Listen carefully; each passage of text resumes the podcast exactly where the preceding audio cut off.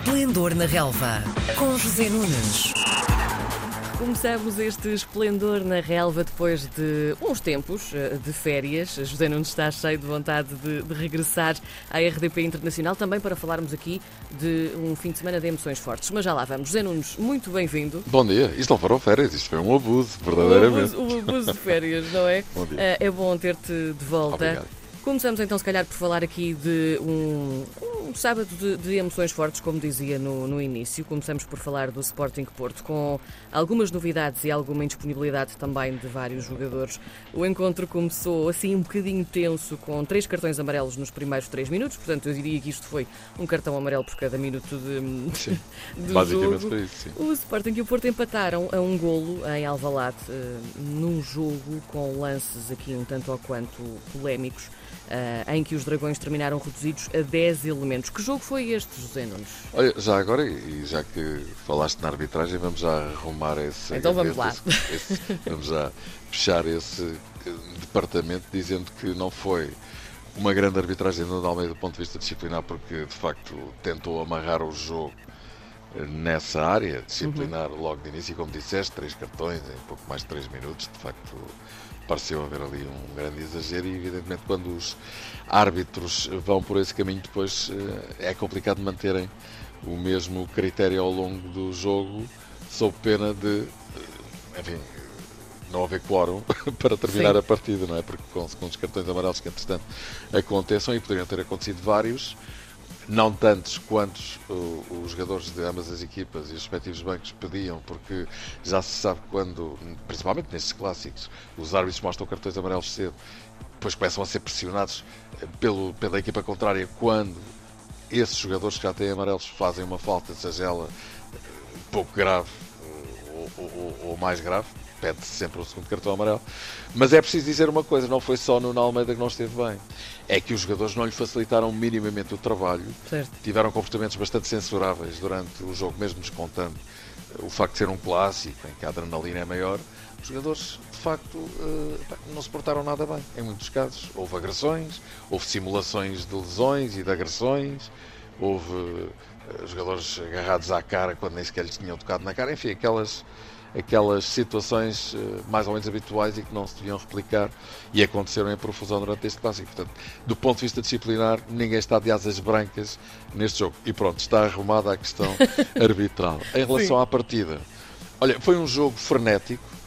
Um, eu acho que foi um grande clássico, do ponto de vista em que as pessoas ficaram amarradas uhum. uh, à cadeira ou à bancada até ao final um, da partida, do jogo primeira parte revela um Sporting bastante mais forte que o Porto. O Porto não entrou bem, abordou mal o jogo, na minha opinião, uh, talvez até com alguns erros de casting.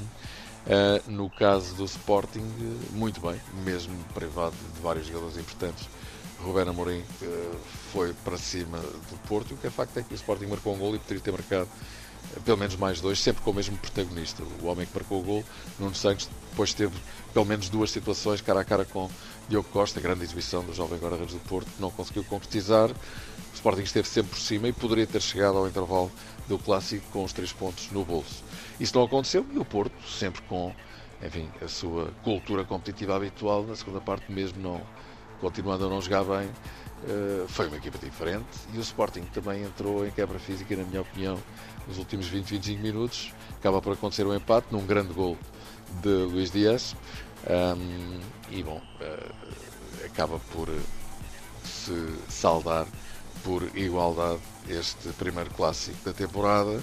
Ninguém ganhou, ou por outra, o vencedor indireto acabou por ser o Benfica. É verdade, e é isso mesmo. Vamos até às ilhas, porque depois de uma primeira parte com um resultado talvez eh, melhor do que a exibição, o Benfica foi aos Açores derrotar o Santa Clara por 5-0. Temos aqui uma goleada, eh, continuando também numa senda de vitórias na Primeira Liga, com a estreia de Valentino. As várias horas de viagem de vários jogadores. Um Lucas Veríssimo também a chegar a tempo de dar aqui uma ajudinha.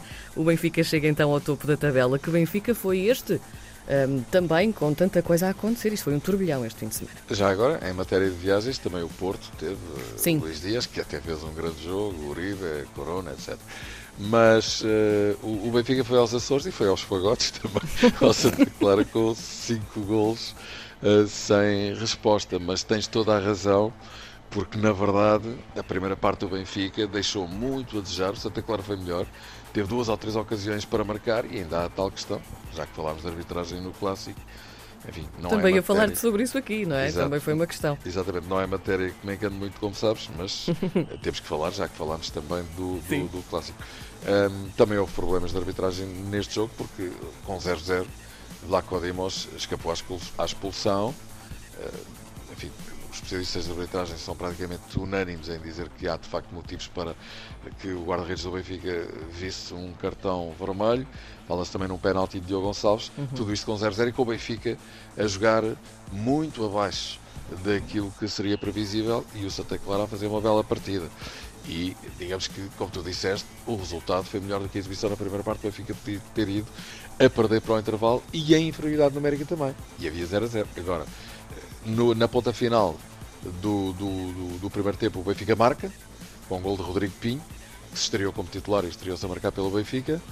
E a segunda parte com a entrada de Rafa e também com a mudança de atitude da equipa do Benfica e também com a mudança no, no, marcador. Eu creio que isso acabou por condicionar muito o comportamento das duas equipas. O Benfica teve uma segunda parte fortíssima. Uh, Darwin marcou por duas vezes, Rafa eh, marcou também um belo gol e Arenchuk voltou a marcar.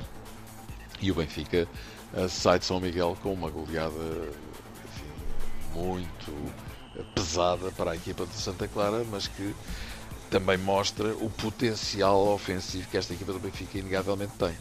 Agora, é bom não esquecer que na primeira parte não foi nada disso que aconteceu, mas os jogos têm 90 minutos, foi assim que as coisas passaram, e o Benfica com esta vitória vai na frente do campeonato com uma vantagem que evidentemente não tem nada definitivo. Faltam só 29 jornadas só, para, para fim, coisa dizer, pouca. É? Mas também é verdade que é melhor ter 4 pontos de avanço do que ter 4 pontos de atraso e a Liga Canessas não diria melhor. Portanto, Ora, nem mais. O Benfica tem 15 pontos, 5 jogos, 5 vitórias, 13 gols marcados, 2 sofridos. Um, contra Porto e Sporting tem 11, tem 2 empates, cada um 4 pontos em 5 jornadas. É um excelente clube para a equipe do Benfica. E atenção ao Estoril, que joga hoje em Tondela. O Estoril que está a fazer um início de campeonato e um regresso à Primeira Liga sensacionais. Um, se ganhar em Tondela, o Estoril passa para o segundo lugar isolado do campeonato com mais dois pontos que Porto e Sporting e menos dois que o Benfica. Portanto, vamos aguardar para ver, mas para já não há dúvida que o Benfica está a entrar muito, muito bem em cena neste início de temporada. Benfica que dá o pontapé de saída na Semana Europeia, já amanhã em Kiev, frente ao Dinamo. Vamos ter uma semana cheia. Um, Karina, porque na quarta-feira o Sporting recebe o Ajax, o Porto vai jogar em Madrid com o Atlético uh, e finalmente na quinta-feira o Braga também joga com a Estrela Vermelha para a Liga Europa. Portanto, vamos ter muito futebol para nos lambuzarmos com esta primeira semana europeia. As fases de grupos das grandes competições estão aí. Um belo regresso, José Nunes. Muito obrigada Muito e até para a semana. Beijinho, para um beijinho. Às segundas-feiras, José Nunes comenta a jornada desportiva. Esplendor na Relva, às 10h30 da manhã, na RDP Internacional.